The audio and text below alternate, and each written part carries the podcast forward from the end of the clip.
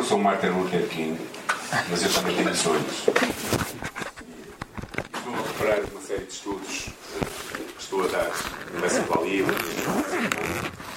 na próxima semana vou falar acerca do que é ser igreja. Então tenho andado a pensar bastante nisso. Decidi partilhar com vocês acerca da igreja com que eu sonho. Uh, e antes de passar à passagem, algumas coisas que tenho na minha mente surgiram quando eu estava a pensar acerca desta temática e que eu escrevi. E eu escrevi o seguinte: Eu sonho com uma igreja que confessa e vive o Evangelho de Cristo e que se preocupa em ser relevante numa comunidade na qual está inserida.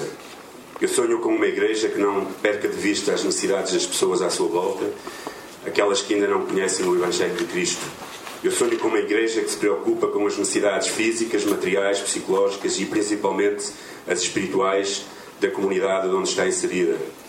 Eu sonho com uma igreja que percebe que a comunidade que está à sua volta nunca conseguirá levantar-se do seu estado de mortandade se sozinha tentar chegar à igreja. Isso faz com que eu sonhe com uma igreja que carrega os necessitados até à presença de Jesus Cristo uma igreja que traz os necessitados até onde Jesus está e uma igreja que se dispõe a sair das paredes de onde se reúne ao domingo para chegar até esses necessitados. Na realidade, eu sonho com uma igreja que deve perceber que o seu papel é muito mais do que apenas estar em adoração em conjunto, como nós estamos a fazer hoje, mas uma igreja que observa aqueles que estão à sua volta e que percebe que o mundo sem Jesus Cristo não tem esperança. Na realidade, se esta igreja acontecer, o resultado será que a comunidade à nossa volta irá conhecer Jesus Cristo como Senhor, irá perceber que precisa de Cristo, irá ter um encontro pessoal com a pessoa de Jesus Cristo, irá ser transformada por esse encontro pessoal e essa experiência pessoal que nós, quando encontramos Cristo, temos. Na realidade, eu sonho com uma igreja que perceba que a igreja não é uma casa ou um lugar, mas são pessoas. E pensando nisto, talvez vocês, não sei quantos vocês conhecem este texto de Marcos 2, 1 a 12, mas devem estar a pensar, isto não tem nada a ver com a igreja. Mas eu vou ler a passagem, vamos ler a passagem e depois vamos pensar um pouco acerca de algumas atitudes que nós devemos ter como igreja, porque eu repito, igreja não é lugares, igreja são pessoas. E diz assim a palavra do Senhor. Eu pus aí, acho que isto está ligado está ligado.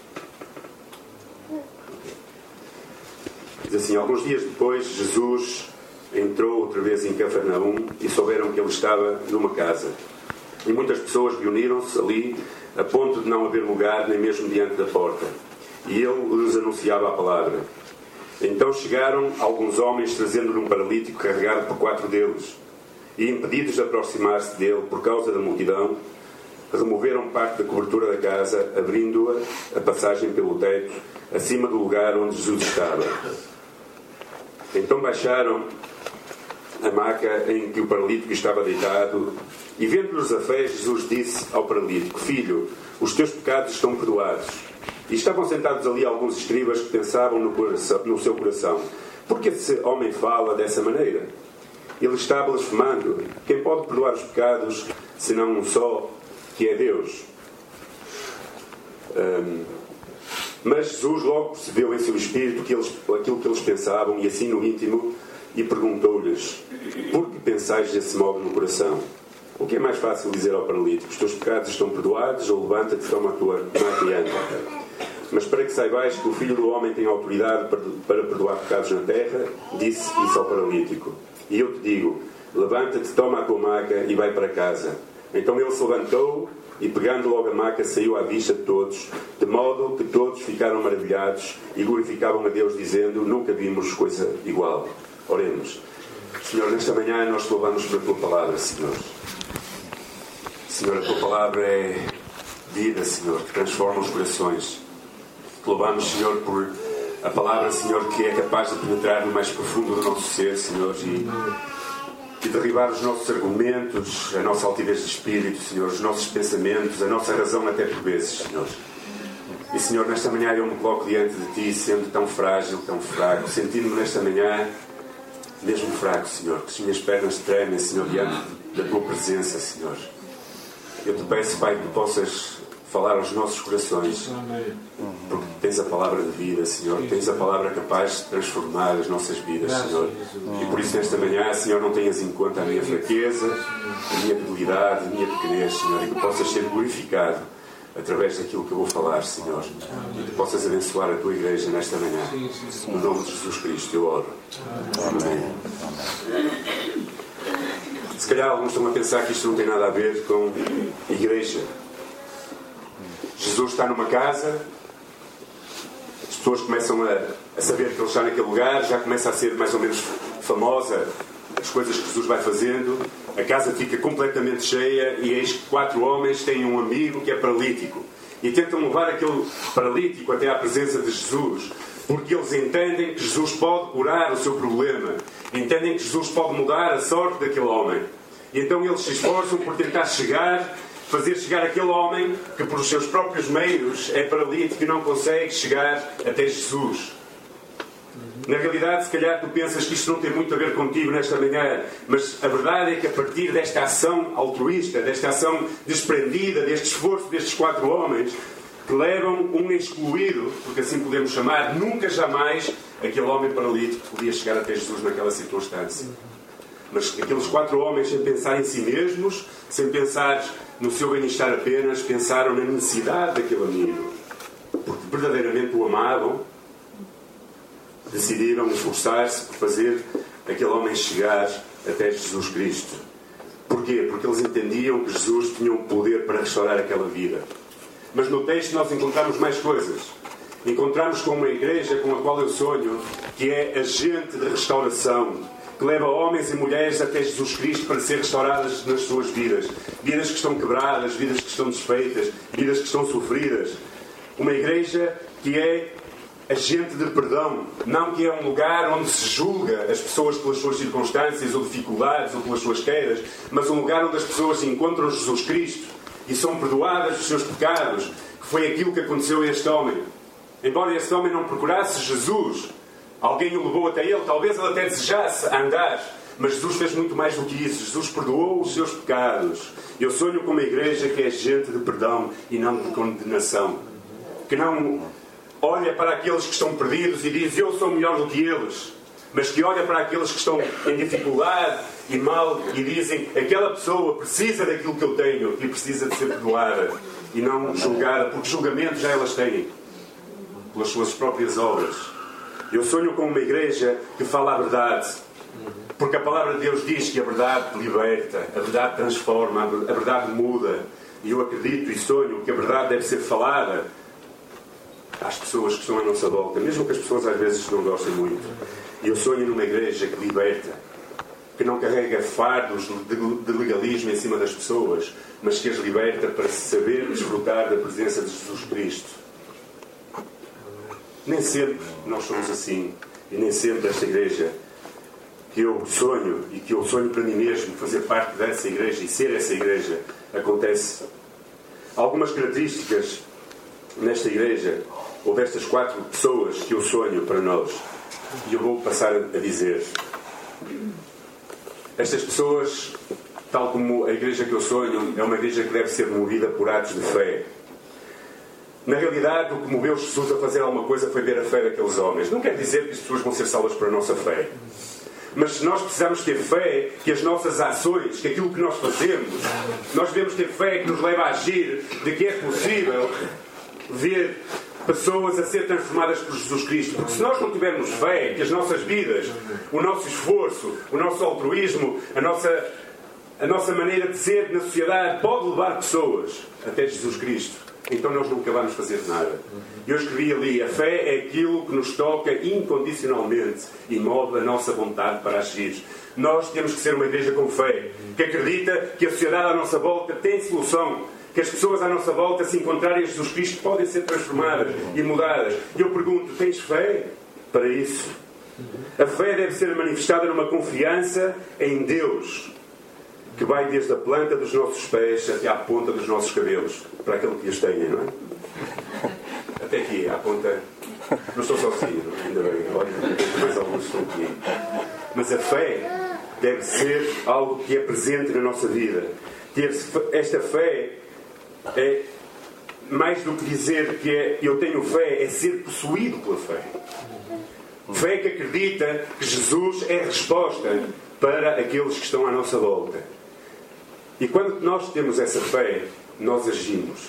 Nós vamos ao encontro das pessoas. Nós convidamos pessoas para vir à igreja. Nós, quando temos oportunidades, convidamos pessoas para vir à igreja, não por ser um lugar, mas porque aí encontram Jesus Cristo. Nós convidamos pessoas para vir às nossas casas. Nós procuramos estar com as pessoas onde elas estão. Quando não conseguimos trazê-las à igreja, nós vamos até onde as igrejas, onde as pessoas estão. Nós somos a igreja, porque igreja são pessoas e não são lugares. Nós não podemos carregar este belo edifício a lado nenhum, mas nós carregamos a igreja dentro de nós, porque nós somos a própria igreja. A fé é o motor que nos faz agir.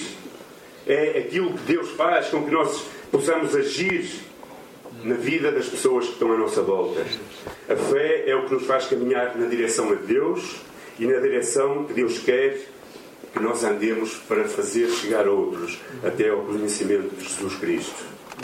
Na realidade, fé deve ser o ponto de partida daquilo que é divino em nós. Nós temos Jesus Cristo, amém?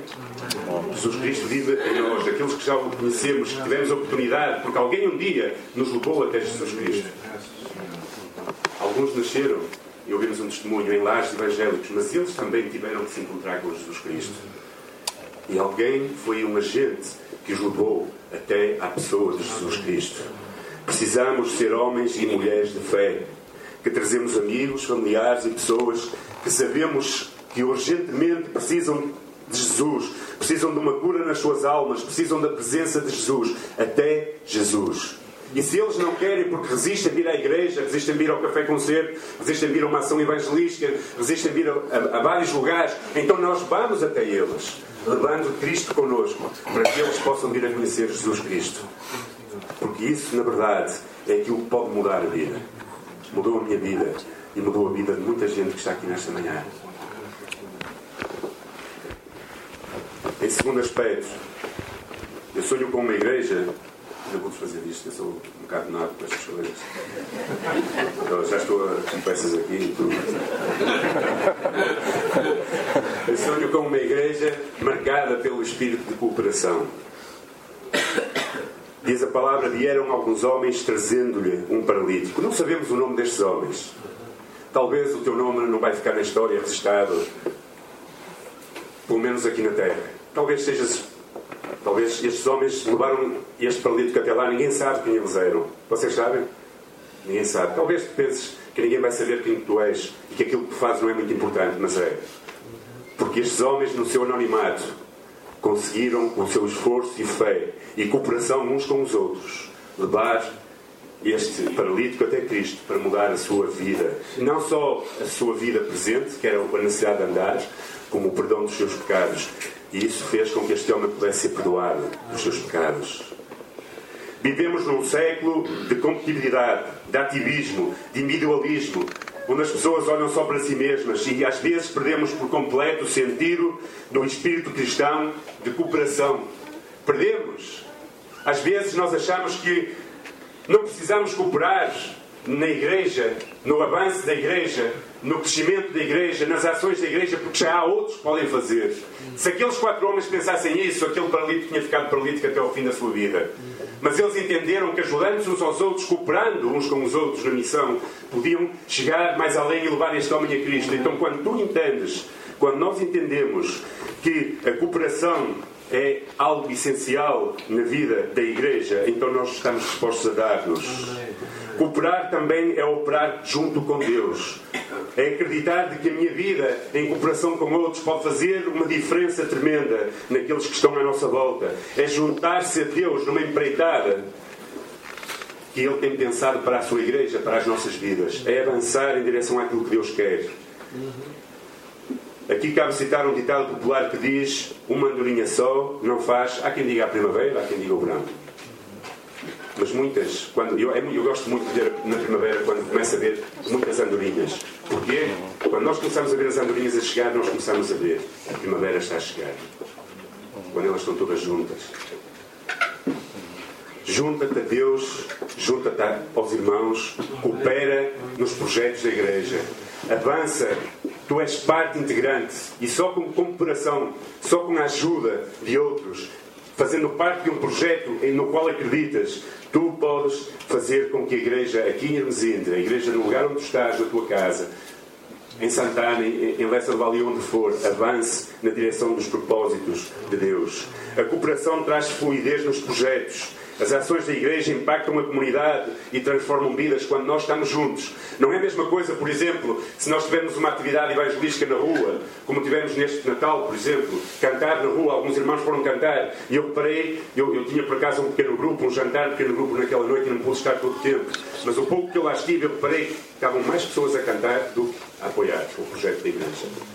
Mas eu tenho a certeza que se nós tivéssemos entendido que aquilo era um projeto da igreja que podia impactar vidas na nossa comunidade de Irmesinde, então talvez, em lugar de ter mais pessoas a cantar em cima, tinha mais pessoas embaixo da nossa igreja a apoiar aquele projeto. Cooperação é deixar de olhar para o nosso umbigo e olhar para aqueles que estão à nossa volta e juntar-se naquilo que Deus quer e está a fazer. Cooperação é como o óleo na engrenagem do motor. Sem óleo, o motor o que é que faz? Gripa, não é? Só faz ruído, começa a fazer ruído. Eu gosto, gosto não gosto. Às vezes, quando algumas pessoas dizem assim: o meu motor está a fazer um ruído estranho. Isto o óleo? Porque quando não há óleo no motor, vai começar a fazer um ruído estranho. E a igreja não é só para fazer um ruído estranho. A igreja é para fazer muito mais do que um ruído estranho. É para impactar vidas, para transformar vidas. Sem cooperação, a igreja não caminha, não funciona direito. Cooperação uns com os outros e cooperação com Deus, nos projetos de Deus. Tu és parte importante do funcionamento saudável da igreja. Precisas estar disponível para cooperar. Se tu não estiveres disponível para cooperar, então tu não estás a ser parte integrante desta igreja da Igreja é o caminho que somos todos nós, eu, tu, cada um de nós. Coopera naquilo que Deus quer fazer, nos sonhos que Deus tem para esta Igreja, naquilo que Deus quer fazer através da tua vida. Terceiro aspecto. É uma igreja que possui propósitos em comum. Uma igreja que não tem propósitos em comum não chega a lugar nenhum. Nós precisamos ter propósitos em comum para alcançar objetivos e metas e eles são falados muitas vezes entre nós. E identifica-te com os projetos do corpo de Cristo onde estás, para podermos chegar aos propósitos que Deus quer para as nossas vidas como igreja. Sabemos que quem não sabe onde quer chegar, qualquer caminho é válido e bom. Porquê? Porque não tem propósitos, nem objetivos. Não sabe para onde quer ir, então qualquer lugar é bom. Onde é que vamos hoje? vamos a qualquer lado, vamos a um passeio, não é? Há pessoas assim. Ficamos no carro, é até onde o carro nos levar. Às vezes são boas aventuras, às vezes ficamos no carro. Não é? Dizia, mais valia ter ficado em casa. Ter propósitos em comum. E a igreja, onde nós estamos, nós pessoas, há propósitos que devem ser estabelecidos na nossa igreja e que devem ser sonhados e que devem mover a nossa vontade. Sabemos que a igreja não pode viver apenas de cultos, sucessivos ao domingo. Igreja é mais do que ter cultos aqui ao domingo. Uma igreja, para ser impactante na comunidade, tem de ser uma igreja que sabe onde quer chegar e para onde está a ir. Junta-te aos projetos da igreja. Um dos propósitos da igreja é conduzir pessoas quebradas, com necessidades espirituais reais, com vidas destruídas, que vivem longe de Cristo. Esse é, talvez, o projeto maior que Deus deu à igreja conduzir pessoas que estão quebradas, que estão longe de Deus, que estão perdidas, que estão paralíticas na sua fé, que não caminham, que não têm espiritualidade nem vida espiritual, até à presença de Jesus. E nós precisamos estar juntos nesse propósito, porque a igreja não existe apenas para satisfazer as necessidades dos cristãos, irmãos, mas existe para levar Jesus Cristo àqueles que estão perdidos à nossa volta. Existe, sobretudo, para ser usada por Deus no alcance daqueles que não têm ainda Cristo. Nós temos uma declaração de missão como igreja e ela começa mais ou menos assim: juntos amamos e seguimos Jesus Cristo. Com o propósito de quê? De alcançar aqueles que estão à nossa volta. Não é apenas dizer é muito bom estar em comunhão e hoje foi um tempo excelente na comunhão uns com os outros e está a ser um tempo excelente, espero eu, para vocês também agora. Mas nós existimos muito mais do que para ter este tempo excelente, mas sim, na verdade, para vivermos juntos, nos mesmos propósitos, seguindo a Jesus Cristo e fazendo Cristo conhecido na nossa comunidade. Amém? Amém. Amém. Quarto, uma igreja que tem capacidade para superar as dificuldades. Aqueles homens removeram parte da cobertura do lugar onde Jesus estava.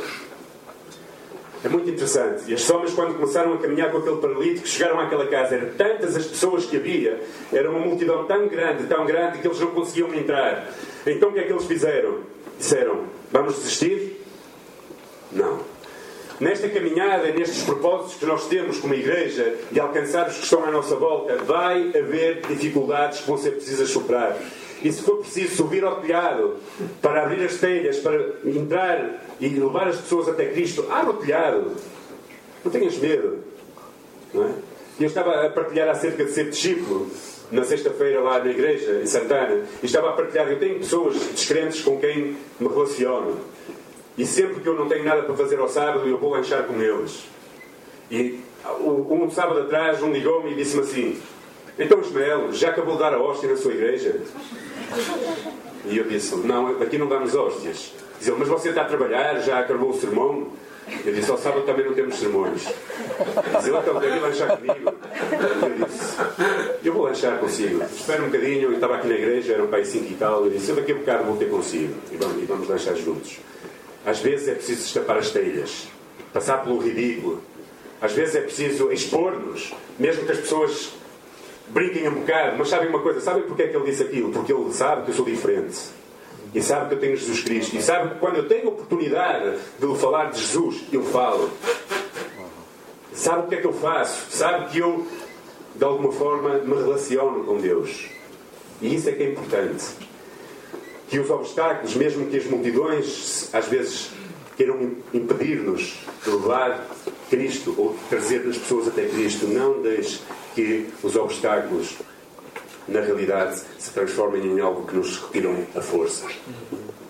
Que os obstáculos se transformem, ali há um erro no computador, em estímulos na nossa vida. Que os obstáculos, sabem, os obstáculos às vezes fazem que nós sejamos mais criativos. Trazem criatividade, às nossas vidas. Porque quando nós entendemos que há coisas que obstaculizam, que, que, nos impedem de chegar, de fazer aquilo que nós queremos para que Cristo seja conhecido, então nós nos tornamos muito mais criativos. A criatividade destes homens foi, ok, não podemos entrar pela porta, vamos pela telhada. Pegaram na escada, lá para cima, levaram, imaginem o esforço daqueles homens. Talvez às vezes nós temos vontade de desistir perante as dificuldades Começamos a pensar que as pessoas se burlam de nós, começamos a pensar que as pessoas não querem saber daquilo que nós temos para dizer, começamos a pensar é tão difícil. Não permita que os obstáculos da vida matem a sua criatividade e o seu desejo de que outros conheçam Jesus Cristo. Como igreja, nós devemos carregar as pessoas que estão quebrantadas e curadas para os trazer até à presença de Cristo, para que essas pessoas possam ser restauradas e curadas e possam ser transformadas pelo amor de Jesus. Você só pode amar aqueles que estão perdidos se você entender que também um dia esteve perdido. E nós às vezes esquecemos. Eu, há muitos anos atrás, era adolescente, devia ter pai 14 anos, na Praça da República e às vezes na batalha, eu andava pelo Porto a trabalhar, via uns senhores com um megafone a anunciar a Cristo. E eu, naquela altura, burlava-me daqueles senhores. E como era jovem, e os jovens irreverentes e rebeldes, às vezes longe a mandar bocas. Não, eu não entendia muito bem o que é que ele estava a dizer. Mas pronto, estava a falar de Deus e na altura eu era contra tudo o que fosse de Deus. E eu um dia já estive do outro lado, paralítico. E alguém me falou de Jesus Cristo. E me carregou. E eu fui carregado por pessoas. Eu não valia muito. Ainda agora não vale muito, mas naquela altura valia menos mas alguém me carregou, suportou o meu ódio, suportou as minhas dores, passaram noites comigo quando eu estava muito mal, ajudaram-me, oraram por mim, trouxeram-me até Cristo. E enquanto eu não conheci Cristo como Senhor da minha vida, aquelas pessoas não descansaram. Por isso, não desistas dos obstáculos. Tu, um dia, foste um paralítico. E alguém acreditou que Cristo podia mudar a tua vida. Por isso não te acomodas àquilo que és hoje, mas lembra-te do lugar de onde tu saíste. Porque isso é ser igreja.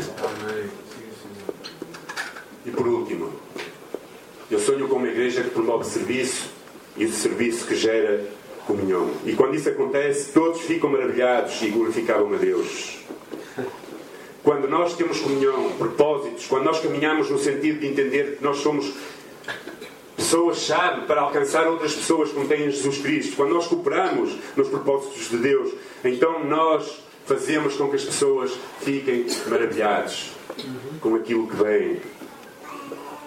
Na verdade, nós quando cumprimos aquilo que a palavra de Deus diz em Atos capítulo 1, versículo 8, diz e recebeis poder para ser as minhas testemunhas. Quando nós andamos em poder de Deus, na realidade nós servimos a Deus. Na realidade nós trazemos pessoas à comunhão com Deus. E não há método evangelístico, quanto a mim, nestes dias que corremos, talvez sempre, mas eu estou a viver estes, melhores do que a comunhão com pessoas do que passar tempo com pessoas que não têm Cristo também. Do que, ser, que as nossas vidas toquem as outras pessoas que ainda não têm aquilo que nós já temos, que ainda não conseguem andar na fé, que ainda não têm o perdão de Deus nas suas vidas. Na realidade, não há método melhor do que comunhão. Trazer pessoas à nossa comunhão, ir em encontro às pessoas para passar tempo com elas. Na realidade, quem não vive para o serviço de Deus, talvez ainda não entendeu o que é o viver cristão. Cristo veio para servir, não para ser servido. Nós somos chamados a servir. Uma igreja com uma missão de servir a comunidade onde ela está inserida. A pergunta é: temos servido a nossa comunidade, os nossos vizinhos? Quando nós servimos, nós conduzimos as pessoas a isto.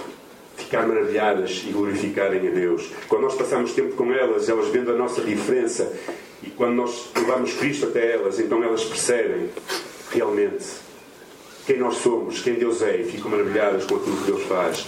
Na verdade, o serviço, servir na igreja, é vestir o amor com trajes de facto de macaco. Quando nós servimos os outros com o nosso trabalho, com o nosso tempo, com a nossa vida, com a nossa comunhão, com, com aquilo que nós somos, com os nossos talentos.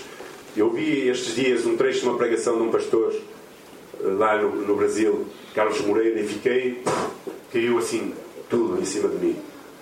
É? Quando ele começa a dizer que é inconcebível que pessoas com talentos e dons, com muitas capacidades, sabendo que há outros irmãos na própria comunidade, ele estava a falar de irmãos da comunidade, que não servem com os seus dons, com os seus talentos, advogados que não aconselham outros, pessoas que, que, que, que têm dons e talentos e não são capazes de, de ajudar outros que estão em necessidade. Ele, então, que espírito de igreja é isso? Dizer, vocês dizem estão a caminhar, a, a caminhar para, para o céu, e ele usou uma expressão muito forte que eu não partilho. Ele disse: Vocês estão a ir para o inferno. Porque vocês não estão a ser aquilo que Cristo quer que vocês sejam. Eu não chego a isso. Mas digo que nós falhamos como igreja quando nós não servimos. Com os nossos dons, com os nossos talentos, com as nossas energias, com aquilo que nós somos e com aquilo que Cristo permite que nós sejamos. Jesus cura um paralítico numa casa. Isto foi um apêndice que eu fiz já no final. Versículo 1. Jesus estava numa casa. Então devemos entender esta ideia que também as nossas casas são do Senhor. Nós temos um ministério que andamos há um ano e meio a lutar para que ele cresça e que possa tocar toda a nossa comunidade, que se chama Pequenos Grupos nos Lares. Esse é um propósito comum desta igreja. E eu, podes não partilhar desta opinião, mas eu vou ser sincero. Se tu não partilhas de um pequeno grupo, tu não estás dentro do propósito que a igreja está a estabelecer. Não te vou dizer que estás em pecado, não te vou dizer que vais para o inferno como o pastor Carlos Moreira, não é isso. Mas tu não estás a viver nos propósitos que a igreja deu, que o Senhor deu a esta igreja e que nós entendemos que é parte importante, os pequenos grupos. Estás a perder um espaço por excelência, tal como falou o casal, como falaram, Samuel e Paulinha, estás a perder um lugar por excelência de crescimento, de bênção, de partilha, de oração, de estudo da palavra, de ser edificado, de ter pessoas que podem chorar contigo se for preciso, ter pessoas que podem caminhar uma milha contigo. Não te isolas, partilha. Cristo quer tocar vidas. E a tua casa pode ser um lugar onde paralíticos que moram à tua volta podem ser transformados. Por isso, abre a tua casa. Não é preciso abrir o teu telhado. Abre a tua casa. Partilha de outra casa onde estão irmãos reunidos. Eles fizeram um convite, tem a casa aberta. Quem quiser ir lá e for da, da área, partilhe o espaço lá. Leve amigos que precisam de Cristo. Se calhar é mais fácil levar os amigos à nossa casa do que aqui à igreja, num princípio. Mas esteja aberto a participar neste propósito que a igreja tem de pequenos grupos. A igreja deve e tem de ser um lugar onde as pessoas são restauradas. E pode ser na nossa casa, porque eu comecei este sermão a dizer: igreja não é um espaço Igreja são pessoas. E se tu na tua casa estás reunido com outros irmãos, ali está a parte da igreja, está a igreja de Cristo. E Cristo está onde estão? Dois ou três reunidos em seu nome. Então Cristo está naquele lugar e é um espaço de excelência para que o paralítico entre a teu convite, levado por ti, e seja tocado e transformado pelo amor de Deus e no fim possa dizer todos ficam maravilhados e glorificavam a Deus por aquilo que aquele homem tinha feito. A igreja deve ser um espaço de perdão também e não de julgamento. Eu já falei sobre isso. A igreja deve ser um espaço de verdade. A igreja deve ser um espaço onde as pessoas encontram Jesus Cristo. E a tua casa pode ser a igreja também. Por isso, participa neste projeto. Serve ao Senhor com os teus dons. Serve ao Senhor com a tua própria casa, se for o caso. E muitos irão dizer: nunca vimos coisa igual. Amém? Quando estamos então possuídos por uma fé que nos leva a agir, quando cooperamos juntos com outros, quando temos propósitos comuns como igreja que somos e corpo de Cristo, quando criativamente superamos as dificuldades e os obstáculos, quando provemos o serviço com comunhão uns com os outros e estamos dispostos a levar as pessoas até Cristo, a trazer as pessoas até Cristo, então nós iremos experimentar o novo de Deus a acontecer nas nossas vidas. Eu acredito, eu acredito que se nós estivermos dispostos a viver isto, muitas coisas novas, como disseram antes, irão acontecer. Eu acredito que o melhor de Deus ainda está para vir. E se tu queres ser parte do melhor de Deus nesta terra, envolve-te. Envolve-te com a igreja, com os seus projetos, com aquilo que o Senhor está a sonhar para este lugar, para, este, para as nossas vidas, para aquilo que nós somos. E não fiques apenas parado no tempo, dizendo que os outros vão fazer ou que já muita gente faz. Ser parte da igreja. Eu acredito, comecei por dizer que a igreja, já perdi os meus papéis todos. Eu sonho com uma igreja, e assim vou terminar, onde todas as pessoas sentem que estão no lugar certo e que têm um papel ativo na vida da mesma. Eu sonho com uma igreja onde todas as pessoas sentem que estão no lugar certo e que têm um papel importante e ativo na vida da mesma. Tu és igreja e tu tens um papel importante na igreja que o Senhor chamou para estar aqui neste lugar. Vamos orar. Vamos inclinar as nossas cabeças. Senhor, eu, eu te peço perdão por tantas vezes não perceber quem eu sou. Por tantas vezes não perceber que eu sou igreja. Onde quer que esteja, eu sou igreja, Senhor. Tantas vezes, Senhor, eu não, não estou disposto, não, não, não estou aberto, não estou disponível, Senhor, para para olhar à minha volta e ver tanta necessidade, Senhor. Não permitas, Pai, que nós fechamos os olhos à necessidade espiritual e até às vezes de alma e do coração daqueles que estão à nossa volta, Senhor. Senhor, que movas os nossos corações a olhar à nossa volta e, e a perceber que vivemos numa comunidade que não consegue chegar a Cristo se não formos nós, Senhor, a levá-lo até Ele, Senhor que nós possamos perceber que somos parte importante, Senhor, no projeto e no plano que tu tens para a igreja neste lugar. Porque nós somos igreja, Senhor. Nós somos parte, Senhor, da igreja. A igreja não é o pastor Samuel, não é a liderança, não é o grupo de louvor, mas a igreja somos todos nós, Senhor. E tu nos chamaste todos nós e nos revestiste de poder, Senhor, Tu nos destes poder para ser tuas testemunhas, Pai. E dá-nos este espírito altruísta, desinteressado, até sacrificial que estes quatro homens tiveram. De olhar para um amigo que estava em condições más, Senhor, que estava excluído da possibilidade de chegar até Jesus Cristo. E dá-nos esta visão de entender, Pai, que nós somos chamados a levar pessoas até Jesus Cristo, Senhor. Senhor, se nós não entendemos isto, nós falhamos por completo os propósitos que tens para a nossa vida, Senhor. Nós engordamos na nossa fé, nós, nós somos alimentados, nós crescemos, nós somos ovelhas bonitas, Senhor, mas somos ovelhas que engordamos e que não, não percebemos aquilo que Tu nos chamas a ser, Senhor, como igreja, Pai. Senhor, por isso toca os nossos corações.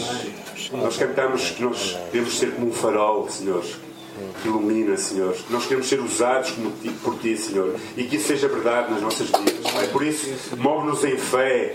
Que nós sejamos possuídos por uma fé que nos leva a agir, Senhor. Que nos leva a estar inconformados, Pai, em olhar as pessoas que nós amamos ao nosso lado e que não Te conhecem e nós sabemos, Pai, que o destino daqueles que não te conhecem é um, um, uma eternidade longe de ti, Senhor. Não há qualquer esperança para aqueles que não conhecem Jesus Cristo, Senhor. E que isso incomoda os nossos corações e nos leva a cooperar e a agir, Senhor, e a perceber que nós somos uma chave importante na história que tu estás a escrever hoje, Senhor. Por isso, ajuda-nos, Senhor. Em nome de Jesus, ajuda-nos, Senhor. Eu também não queria terminar sem orar e dizer se há aqui alguém nesta manhã chegou até aqui a convite que realmente sente que na sua vida há sofrimento, há dor, que ainda não teve esta experiência pessoal de conhecer Jesus Cristo, de ser tocada por Jesus Cristo. Jesus tem poder não só para restaurar a nossa vida, mas para perdoar os nossos pecados. Eu te quero dizer nesta manhã, tu estás no lugar onde Jesus está e que Jesus quer tocar o teu coração hoje. Por isso, eu te convido a fazer esta oração. Se queres fazer com os teus lábios em voz alta, faz. Se queres fazer no teu coração, faz. Diz estas palavras: Senhor, eu estou aqui nesta manhã. Se calhar nem sei muito bem porque é que vim. Se calhar até vim impelido por convite de outros. Mas, Senhor, eu reconheço que tu estás neste lugar. E eu reconheço que tens poder para perdoar os meus pecados. Por isso, perdoa-me, Senhor, os meus pecados. Nesta manhã eu quero confessar que tu és o Cristo, aquele que morreu para, confessar, para, para perdoar os meus pecados. Senhor, perdoa-me. Limpa-me todo o pecado. Senhor, restaura a minha alma. Senhor, cura o meu coração.